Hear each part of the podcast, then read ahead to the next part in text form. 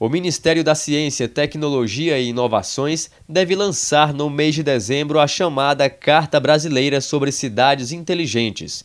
Trata-se de um documento que apresenta uma agenda pública para investimentos em tecnologia e inovação nos municípios brasileiros a partir de 2021.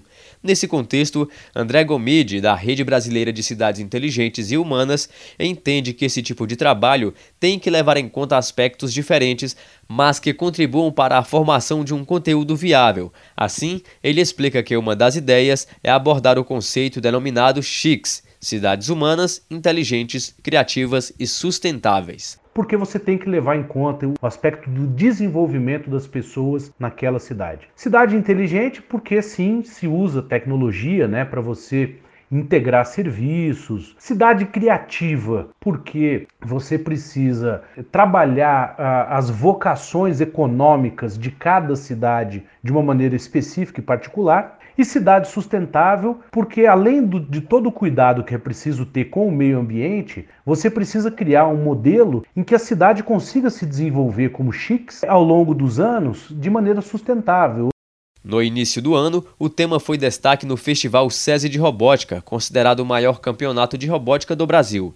A competição exigiu a elaboração de projetos que ajudassem a melhorar o aproveitamento energético nas cidades e a acessibilidade de casas e prédios, como explica o professor técnico da equipe vencedora do torneio deste ano, Túlio Menezes. O tema Cidades Inteligentes foi muito interessante e pertinente de globalização e integração do cidadão com o meio urbano, mas também o meio urbano com a natureza, devido às crescentes estruturas das famosas selvas de pedra, foi precisando criar novas tendências, novos tipos de economia para tentar fazer com que a sustentabilidade local seja cada vez mais verde, novos tipos de economia surjam para trazer renda, trazer desenvolvimento para a cidade. A equipe que conquistou o primeiro lugar foi a Turma do Bob, da Escola SESI de Governador Valadares, em Minas Gerais.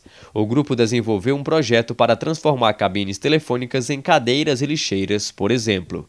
Reportagem Marquesan Araújo.